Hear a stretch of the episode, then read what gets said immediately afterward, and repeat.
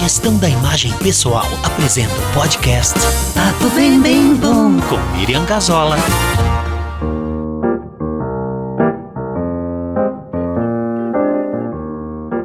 Oi, gente, que prazer estar novamente aqui com o Papo Bem Bem Bom e hoje o episódio número 41. E eu estou bem feliz em trazer novamente a arquiteta e urbanista de Porto Alegre, Mara Giron Gazola.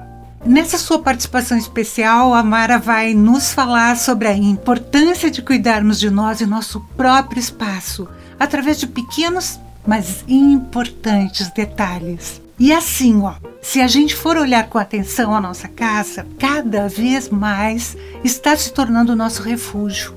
E seria simplesmente maravilhoso que esse refúgio contivesse alguns elementos que nos curassem, que nos cuidassem, que nos ajudassem a gente se sentir cuidado, aconchegado e até, por que não dizer, mimado, né? É o tal autocuidado, o tal da gente se amar através de pequenos gestos. Isso tudo para que a gente fique mais forte, mais vitaminado para seguir em frente, lépido e faceiro. Ok? Vamos ouvir então o que essa sábia mulher tem para nos contar.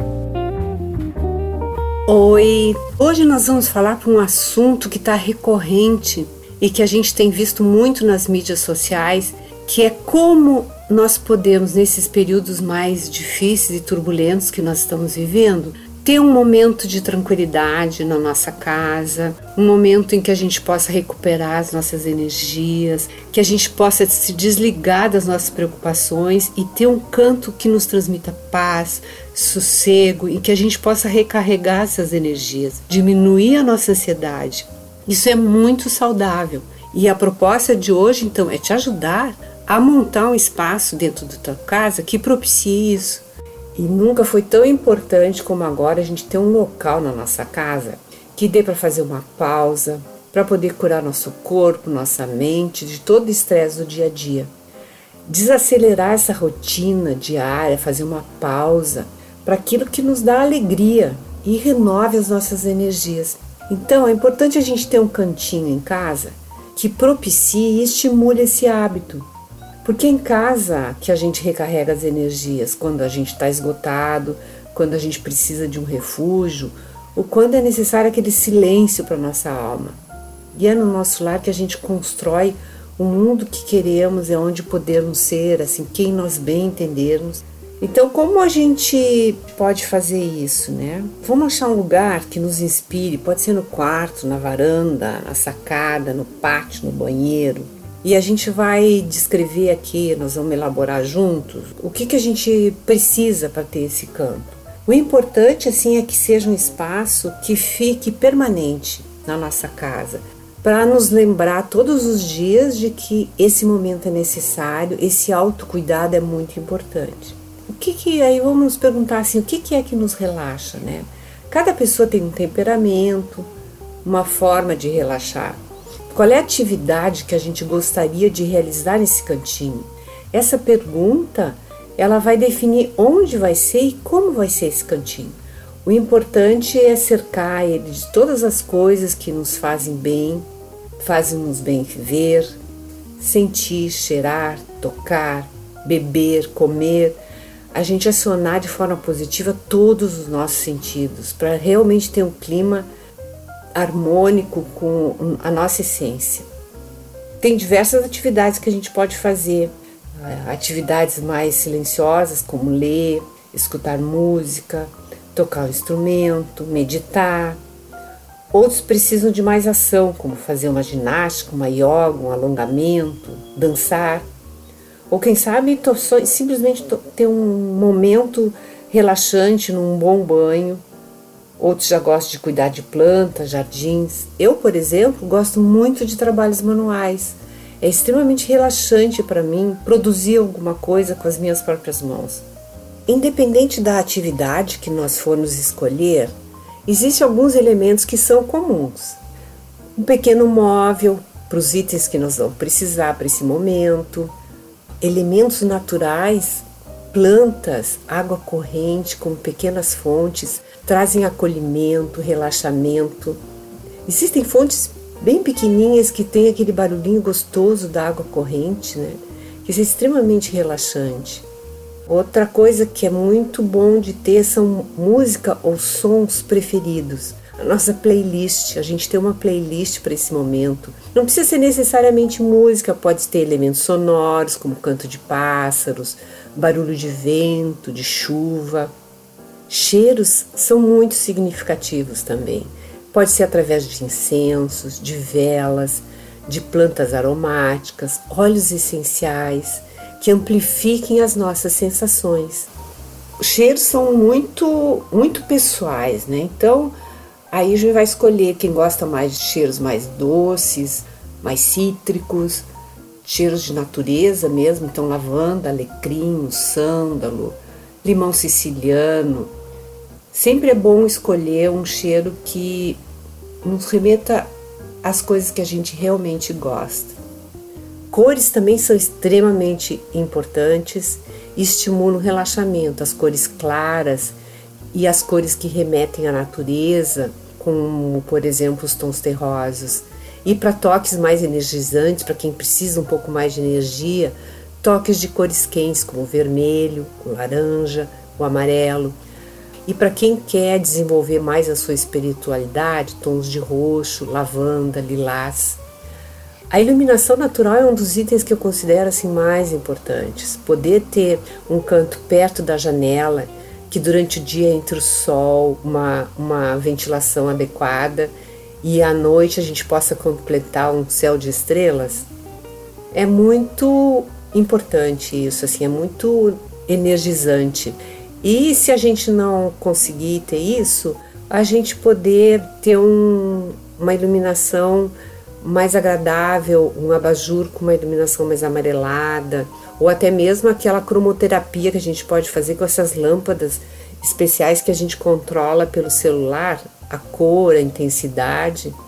E uma decoração também bastante simples, mas que ela seja significativa, de acordo com a prática que vocês querem ter nesse ambiente. Importante assim não atulhar de elementos porque acaba perturbando, mas sim usar as coisas mais significativas que realmente remetam a esse momento. Usar muito materiais naturais para estimular o conforto. Isso é muito importante. Toques de algodão, de madeira, de fibras naturais trazem um conforto bem maior. Um tapete sobre os pés descalços também é uma delícia faz um carinho. Nossos pés estão cansados, não é mesmo? Aquela massagem natural que a gente tanto gosta. E usar assim a rede, balanço, futons, almofadas, uma boa poltrona. A poltrona é essencial para dar aquele conforto e ergonomia para quem gosta de ler. Então, no seu lugar de leitura, ter uma boa iluminação pontual, um espaço para colocar os livros, de repente até um puffzinho pequeno para colocar os pés, uma manta gostosa nesses dias mais frios, um apoio para colocar uma taça de vinho ou seu chá preferido. São pequenos detalhes que vão deixar aquele momento da leitura muito confortável. Se a gente escolher escutar música ou tocar um instrumento, é bom a gente pensar assim num certo isolamento acústico, né? Então, o uso de cortinas, de tapetes, eles dão essa tranquilidade a gente poder fazer os nossos ruídos, os nossos sons, sem perturbar o geral da casa ou do vizinho até mesmo, né? Meditar, então, mais do que nunca é necessário produzir esse silêncio. Então, o uso de tecidos que abafem um pouco os sons da rua são bem importantes. É um recurso ótimo. E ter aquele tapetinho as almofadas, os cheiros, isso tudo vai contribuir para que esse momento seja bem especial. Já quem quer fazer ginástica, yoga, alongamento, dançar, também usar o tapete como um isolamento acústico para não prejudicar, por exemplo, no caso de apartamento, o vizinho de baixo ou de cima, né? Para a gente poder ficar mais à vontade. E já no banheiro, aquele banho relaxante, Nossa, aí assim, leva a sua playlist, acenda umas velas, deixa uma luz suave, aromas, óleos essenciais no banho, um massageador de costas, uma toalha felpuda, quentinha, se der para aquecer o ambiente, se for um clima mais frio. Vai ser aquele momento bem especial. E para quem gosta de cuidar de plantas, o jardim tem um pequeno móvel para guardar todos os elementos necessários para aquele cuidado com as nossas plantinhas, as ferramentas, adubo, terras, seixos coloridos, para que a gente deixe as nossas plantas bem contentes. E para quem gosta dos trabalhos manuais, dependendo do trabalho manual, uma bancada, que não precisa ser muito grande para fazer as suas atividades, ou então, uh, para quem gosta de trabalhos manuais tipo crochê, tricô, bordados, costura, ter uma caixinha, um balzinho, um cesto onde vão estar colocados todos os apetrechos, digamos assim, necessários, né? Eu, por exemplo, tenho um móvelzinho que eu abro a porta, tá ali tudo bem, aproveito todos os cantinhos desse móvel para organizar as tesouras, as fitas, gavetinhas pequenas também são ótimos para organizar esses esses elementos para estarem sempre à mão, para a gente não se perder, perder tempo procurando ou não sabendo direito onde colocar. Essa organização dos nossos materiais, eles são também uma fonte de tranquilidade e desestresse, né?